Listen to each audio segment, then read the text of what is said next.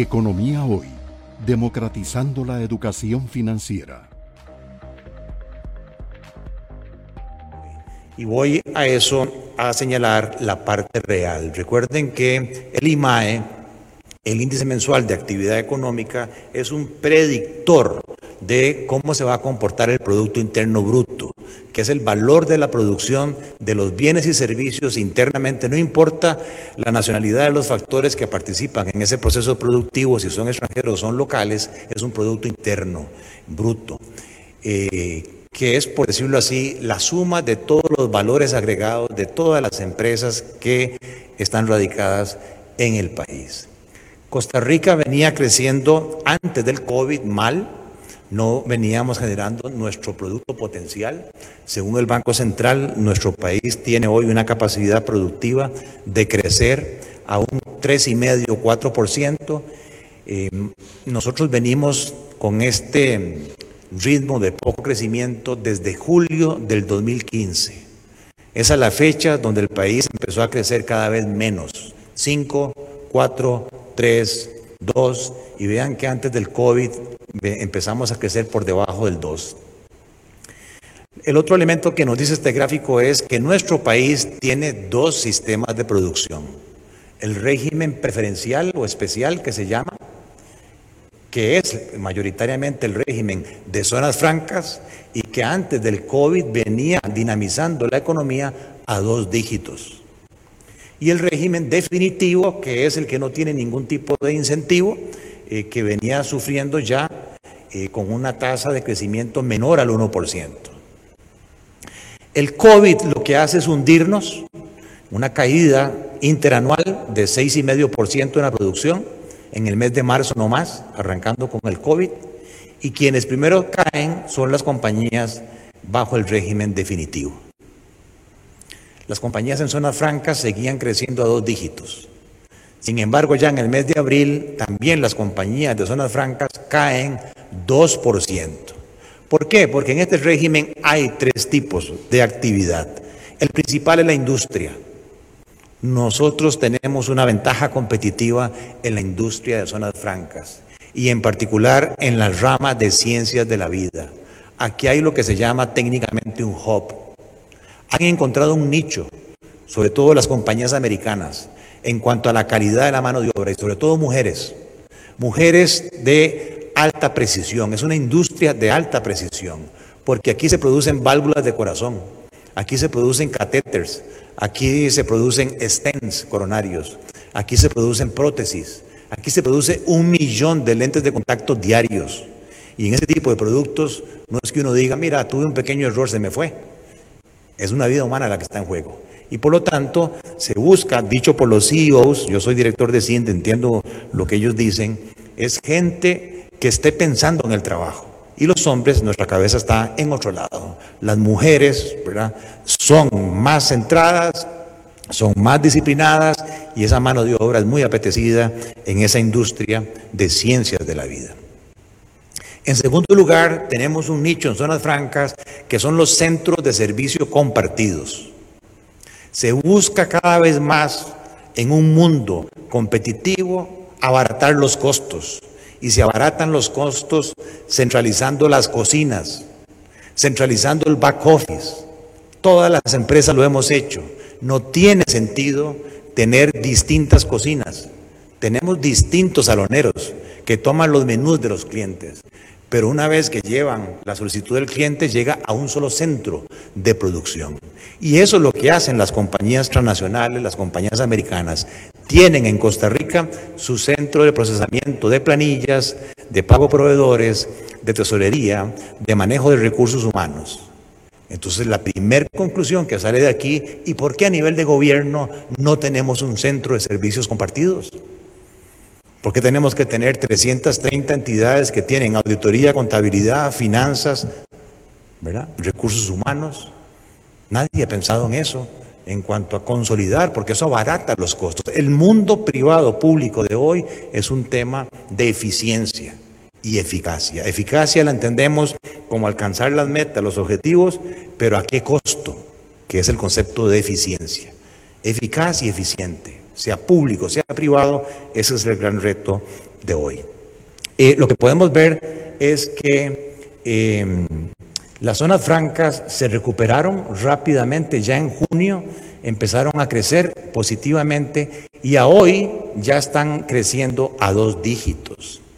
Mientras que las empresas eh, en régimen definitivo siguen mostrando una tasa de crecimiento negativa. Y eso hace que el país caiga 4.7% en el mes de diciembre interanual. Lamentablemente en zonas francas solo se genera el 11% del valor agregado y en el régimen definitivo el 89%. Entonces yo no entiendo cómo es que hoy hay eh, personas, hay diputados que siguen insistiendo grave en las zonas francas. Cambien las reglas de juego. ¿Qué es lo que quieren? Que el país, en vez de decrecer 4.7, decrezcamos todos al 7%. Es como aquel cuento de que todo el mundo estaba descalzo, alguien se esfuerza, alguien se desarrolla, compra zapatos, pero todos dicen, hay que fregarle la vida a este para que esté como nosotros, todos iguales. No tiene sentido para mí, más bien es cómo estimulamos ¿verdad? más producción en zonas francas para que genere empleo. Mm, esta cosa no me está funcionando. Usted me ayuda. Esta es en dos trimestres, segundo y tercero, porque no están las cifras anuales todavía, cómo se ha comportado eh, la inversión extranjera directa en el país. Es bien importante. Nuestro tipo de cambio, nuestra balanza de pagos, nuestro déficit en cuenta corriente se sostiene por la inversión extranjera directa. Más o menos antes del COVID entraban al país entre 2.500, 3.000 millones de dólares. Pero vean que esa inversión extranjera directa ha venido cayendo y sí sufrió mucho en los dos trimestres, segundo y tercero, con el COVID. Claro, en esta inversión extranjera directa, recuerden que hubo momentos aquí de fusiones, de compras de bancos, de intermediarios financieros y compras de empresas, sobre todo de origen colombiano. Eso ya pasó. Lo mismo que real estate, mucha inversión en real estate. Pero la inversión extranjera directa, que sigue creciendo y absorbiendo cada vez más un porcentaje importante, es la inversión de zonas francas. Esto que les decía del Hub de Ciencias de la Vida, de los centros de servicio compartidos y se me olvidó la tercera área, que son los call centers. Dale, porfa.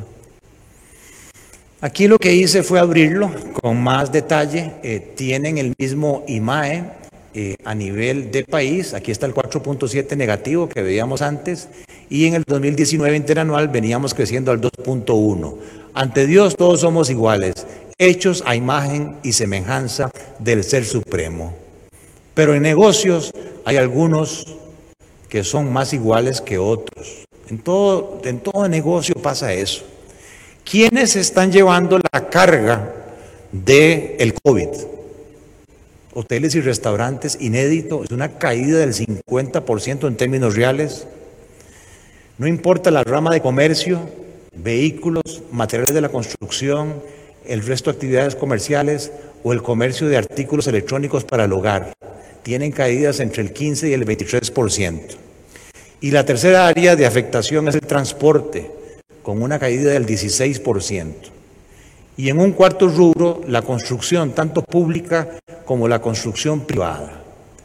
Entonces, si a usted le están pidiendo un plan de reactivación económica, siéntese con estos sectores para ver dónde les aprieta el zapato, cuáles son sus puntos de dolor, qué tipo de acciones podríamos tomar en conjunto, alianza público-privada, para lograr que estos números vuelvan a ser positivos.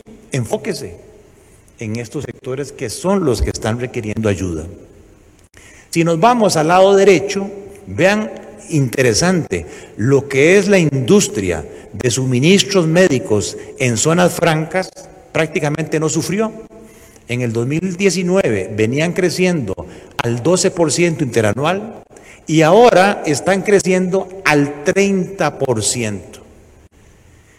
En mis tiempos de banquero yo hubiese dicho semáforo verde, vayan y capturen a esa gente. Hay una gran oportunidad de negocio porque está creciendo prácticamente eh, a dos dígitos. 30% es atípico. Le sigue la industria eh, en zonas francas, en general. Le sigue la parte de agricultura de exportación. Le sigue todo el tema del mundo digital, la transformación digital que la aceleró el COVID. La única rama de comercio que no cae, que crece, es el comercio de alimentos, bebidas no alcohólicas y tabaco y servicios profesionales. Estos, digamos, podríamos llamarlos los sectores ganadores y estos los sectores perdedores. Ayúdame. Ok, perdón, devuélvete. Es que está como hacia atrás. Ok. Aquí lo que quise fue poner el país, la tasa de crecimiento interanual de todas las empresas y destacar hotelería y restaurantes. ¿Por qué? Nosotros no podemos darnos el lujo de ese stock de capital, de ese stock de inversión que ha tomado décadas, tirarlo por la borda. Y lamentablemente lo que yo veo es que las medidas que se están tomando es para tratar a todos los sectores de actividad económica por igual. Hubo ahora cierta flexibilización en las normas del CONACIF y de la SUGEF, pero se extendieron hasta abril. Mentiras que de aquí a abril el turismo se va a recuperar cuando las caídas son 10 veces más, 12 veces más la caída del país.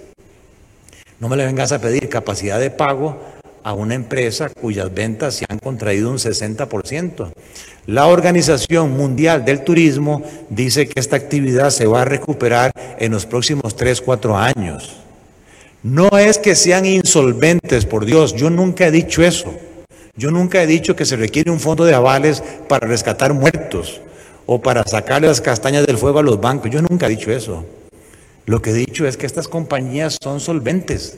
O sea, tienen capacidad de pago en el mediano y largo plazo, pero que coyunturalmente hay que ayudarles con un esquema de repago tal que se ajuste a un nivel de ventas que es un 40% de lo que tenían antes del COVID. Entonces no me vengas a cobrar una cuota de crédito del 100% o no me vengas a dar una prórroga de tres meses o de 180 días, porque mentiras que en ese plazo yo me recupero.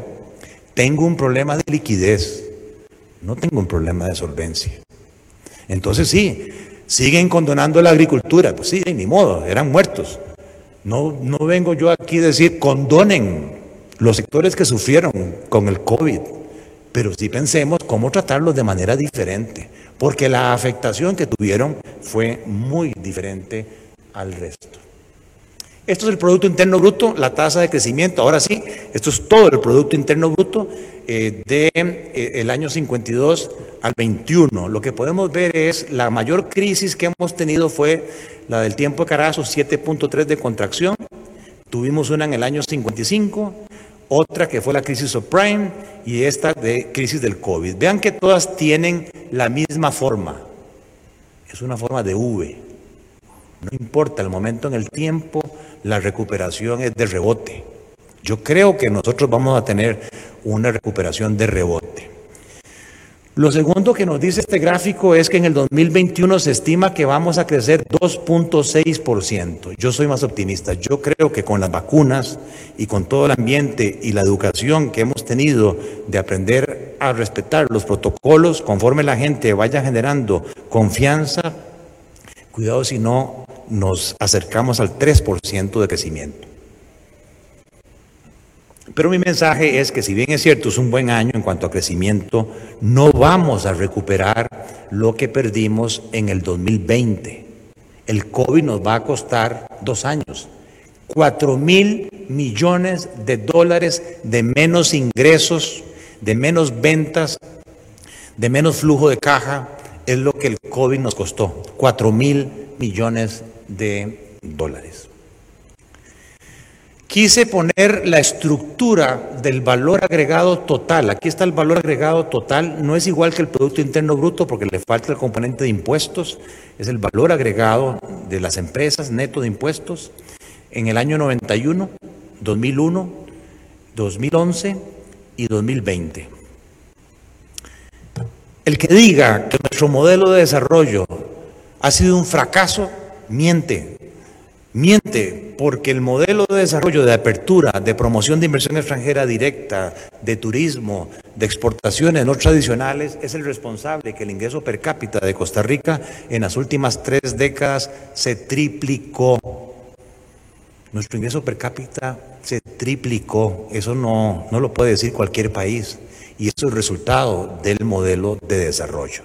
Claro, hay un cambio en la estructura productiva. La agricultura ha perdido importancia. El valor agregado de la agricultura es de un 5% de este total. La industria ha perdido, incluso aquí está la industria de zonas francas, importancia relativa. Recuerden que la nacionalización bancaria ¿verdad? vino cuando don Alberto Martín desarrolló la ley del sistema bancario nacional, en donde decía se requiere una garantía limitada del Estado para estimular el sector primario y el sector secundario. Porque en aquel tiempo eso era más del 50% de la producción. Vean los servicios. Nosotros somos hoy cada vez más una compañía de servicios. Vean infocomunicación, todo el tema de digitalización, 6%. Y esto se va a acelerar obviamente con el mundo postnormal. Entonces yo creo que a nivel de las medidas, a nivel de las políticas, a nivel de la visión de futuro, tenemos que tomar en cuenta que la estructura productiva del país es otra, muy distinta a la que había en el siglo XX. ¿Qué pasó eh, con el crecimiento que traíamos de 2.2 y de repente el COVID nos hunde en 4,5? Sí, la agricultura sufrió, pero vean que la manufactura no sufrió, más bien creció más que antes del COVID. El gran perdedor aquí es el turismo, con una caída total anual del 41%, después de venir creciendo al 2.2%. Le sigue el transporte, el comercio y la construcción. Entonces no traten por igual si todos no somos iguales, somos distintos. Y aquí está la proyección para el 2021. Nos recuperamos 2.6, pero la recuperación no va a ser igual. La agricultura, vean que crece y recupera lo que había perdido en el 2020. Esto es un gran ganador. Para nuestra fortuna, ya, ya voy a decir por qué. Lo mismo que la industria local eh, y de zonas francas, sobre todo 5%, recupera, este, es más, no recupera, nunca cayó, crece más de lo que creció en el 2020. Pero cuando vamos a ver el turismo, no crean que este 7%, ¿verdad? Es para tirar las campanas al aire. Ese 7% ni siquiera llega a una recuperación del 20% perdido en el 20, en el 2020. Lo mismo que el sector de transporte crece, pero menos de lo que cayó. Lo mismo que el sector de comercio. Hay otros como los servicios empresariales que recuperan y crecen más. Eh, y el sector construcción crece, pero no recupera lo que cayó en el 20. Empleo. ¿Quiénes siguen siendo los generadores de empleo? Si bien es cierto, desde el punto de vista de contribución a la producción, la agricultura, lo dije, 5%, vean que la agricultura sigue siendo nuestro tercer principal originador de oportunidades de empleo ahí hay 250 mil personas, sobre todo mano de obra no calificada. Entonces tampoco podemos ver despectivamente el tema agrícola. Tenemos que ver cómo ayudamos al sector agrícola porque la afectación del desempleo con el COVID no es igual para todos los tipos de mano de obra que hay. La actividad comercial es la principal originadora de empleo, 300 mil empleos. Ya los servicios profesionales es el segundo originador. Aquí hay un cambio estructural fundamental. 270 mil personas dependen de los servicios, muchos de los cuales es producto de la educación primaria, secundaria, universitaria, prácticamente gratuita. No es que estemos en contra de la educación, somos lo que somos, incluyendo lo que está hablando, por resultado de la educación pública pero una educación pública eficaz y eficiente, de calidad, que produzca lo que el mercado está demandando. First of all, in English. We need to speak in English. La demanda es en inglés. Incluso están pidiendo un tercer idioma, portugués, para todo lo que es centro de servicios compartidos, porque Brasil está creciendo muchísimo en e-commerce. Y luego pues tienen el, resto de actividades económicas y su generación de empleo. ¿Vale? Suspensión de contratos de trabajo. Vean qué interesante esto. 14 mil compañías se acogieron a la suspensión o reducción de contratos o jornadas laborales. De un total de 66 mil patronos, el 21% de los patronos formales se tuvieron que acoger a esta ayuda para evitar el desempleo. Pero igual, no fue similar el ajuste. Vean que a nivel de comercio son 7.300 empresas de un parque comercial de 18.000. El 40% de los patronos de actividad comercial tuvieron que acogerse antes de despedir gente. Recuerden que es el principal originador de empleo del país. Y luego tienen la industria, 19% de los patronos. La agricultura, interesante. Solo un 2% de los patronos se acogieron, según el Ministerio de Trabajo, a estas acciones para evitar despidos. Dale. Y si vemos esto mismo, pero a nivel de seres humanos, de empleo, ojo señores, suspensión de contratos laborales, cuando usted le dicen le voy a suspender el contrato laboral, es que no te voy a pagar un 5. No hay salario. Pónganse en el caso de estos 150 mil costarricenses que les digan cero salario, cero ingreso. Los números económicos ¿verdad? trascienden. Y por eso esto explica problemas psicológicos, problemas de estrés, violencia familiar, delincuencia, narcotráfico. 71 mil personas que les redujeron su jornada laboral. En total, 221 mil personas, el 13% de los cotizantes al seguro de salud de la caja con una afectación de ingresos laborales. Y si nos vamos a ver, el comercio fue el 30% de personas que laboran o que cotizan a la caja al seguro social y le sigue la industria con un 13%. Eso nos lleva al desempleo. Aquí no voy a gastar mucho, nada más, pues sí, vean el golpe de un 12,5% antes del COVID a un 24%, no lo he actualizado, hoy estamos en el 20%, hemos bajado, pero sigue siendo una tasa de desempleo alta, son alrededor de 500 mil personas, sobre todo jóvenes, mujeres. La tasa de desempleo en la población de 15 a 24 años es vergonzosa, es horrorosa, es de un 50%. De cada dos jóvenes de 15 a 24 años que salen a buscar un empleo, solo uno lo consigue, el otro no lo consigue. Y es víctima entonces de sinfonías que le pueden decir, vamos contra el status quo, porque esta sociedad te defraudó, no te dio oportunidades. Entonces estamos en un año preelectoral.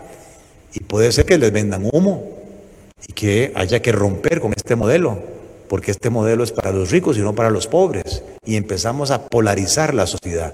Cuando el padrón electoral, cerca del 50% es ya gente que nació después del año 80. Son millennials. Que si acaso pues se acuerdan de Pepe, Pepe Figueres, Calderón Guardia, pero no viven la política como la vivimos nosotros en su momento. Y el otro es mujeres. En ese mismo rango de edad, la tasa de desempleo de las mujeres es del 70%. Ojo esto, el 70% de las mujeres de 15 a 24 años no consiguen empleo. Y son las que han tenido la carga del COVID. Por el tema educativo, no hay o no había educación este, presencial, niños en la casa, mamá la que cuida, papá lee el periódico, mamá masa la masa, ¿verdad? Paco y Lola, en mis tiempos. Pero también ahora les corresponde a ellas el cuidado de los adultos mayores, que son los más afectados por el COVID, doble carga y enfatizar el tema de la red de cuidado, la importancia de la red de cuidado. Subempleo, gente que trabaja menos de 40, 48 horas a la semana el subempleo sigue subiendo, el desempleo está cayendo, pero el subempleo sigue subiendo. Si yo sumo 18 y 21, tengo 40% de la fuerza laboral con problemas de ingresos laborales. Cerca de un millón de personas a tres personas por hogar. Estamos hablando de tres millones de ciudadanos costarricenses que tienen problemas de ingresos laborales y por lo tanto para mí este es el principal problema en una campaña política.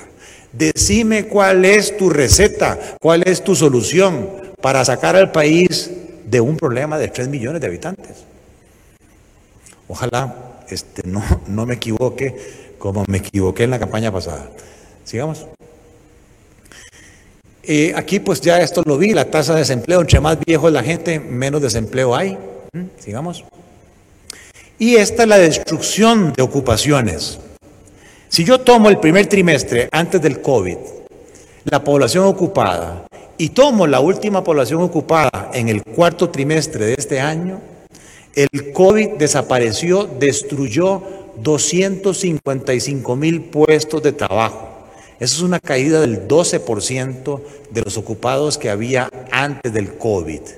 Dicen los números del INEC, 95% de estos corresponden al sector privado y un 5% al sector público. Pero eso es un engaño, porque cuando uno se mete a hacer un dip de la información, se da cuenta que este 5% son subcontratos, outsourcing, mantenimiento, seguridad, reparaciones que son sector privado. O sea, seamos conscientes, el 100% de la carga del COVID se la llevó el sector privado.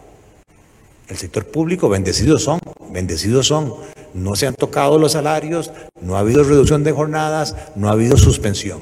Ahí hay 350 mil personas que sí, siguen consumiendo para mantener la actividad económica. Pero sí hay que decir que la carga de la crisis se la ha llevado el sector privado. ¿Quiénes? Vendedores. 100 mil vendedores menos un 21% de caída, de destrucción de puestos de trabajo de vendedores, 71 mil operarios elementales, 31 mil personal administrativo, 26 mil técnicos medios, 20 mil profesionales y 7 mil trabajadores agrícolas calificados. Mensaje para los padres, para las madres. Si tenés una ocupación de mano de obra no calificada, ¿verdad? Este, o con poca formación profesional, técnica, sos un blanco fácil para la crisis. Entonces hay que educar a esta gente. Yo no soy de las políticas asistencialistas, yo creo más en oportunidades, pero el sector empresarial debería preocuparse por encadenar a esta gente y para eso hay que darle formación, educación. Y ojalá que con la ley de Lina se puede adaptar cada vez más a lo que el mercado está demandando. Y este para mí es el problema del cual no se habla. Reactivación económica es el primero, que ya lo mencioné con el tema del empleo, el segundo es el desbalance fiscal y este es el tercero. Costa Rica ha crecido, se triplicó el ingreso per cápita, dije, pero si yo agarro la situación del ingreso por los hogares, ¿verdad? Antes del COVID y en el COVID, el, COVID afectó, castigó poder de compra de todos los deciles de hogares. Somos un millón seiscientos mil hogares en el país, 160 mil hogares por decil. Pero en el decil de ingresos más bajos viven 600 mil costarricenses, cuatro personas por hogar, y que se ganan al mes 35 mil pesos por persona. Mientras que en el decil de ingresos más altos son los mismos 160 mil hogares, pero ahí viven 378 mil personas, dos personas por hogar. Uno nunca dice lo que gana. Cuando lo llama por teléfono, le hablo de parte de Iván Barrantes, una encuesta de índice. ¿Cuánto gana usted? Uy, me cayó la tributación, pa, por los suelos. Y a pesar de eso, vean, un millón doscientos treinta y siete mil por persona. El costo de la canasta básica por persona son 35 mil colones perdón, 60 mil colones. O sea, esta gente ni siquiera está recibiendo un ingreso para comer. Hay cerca de un millón y medio de costarricenses con problemas de pobreza. Y hay más o menos 450 mil que tienen pobreza extrema. Economía hoy, democratizando la educación financiera.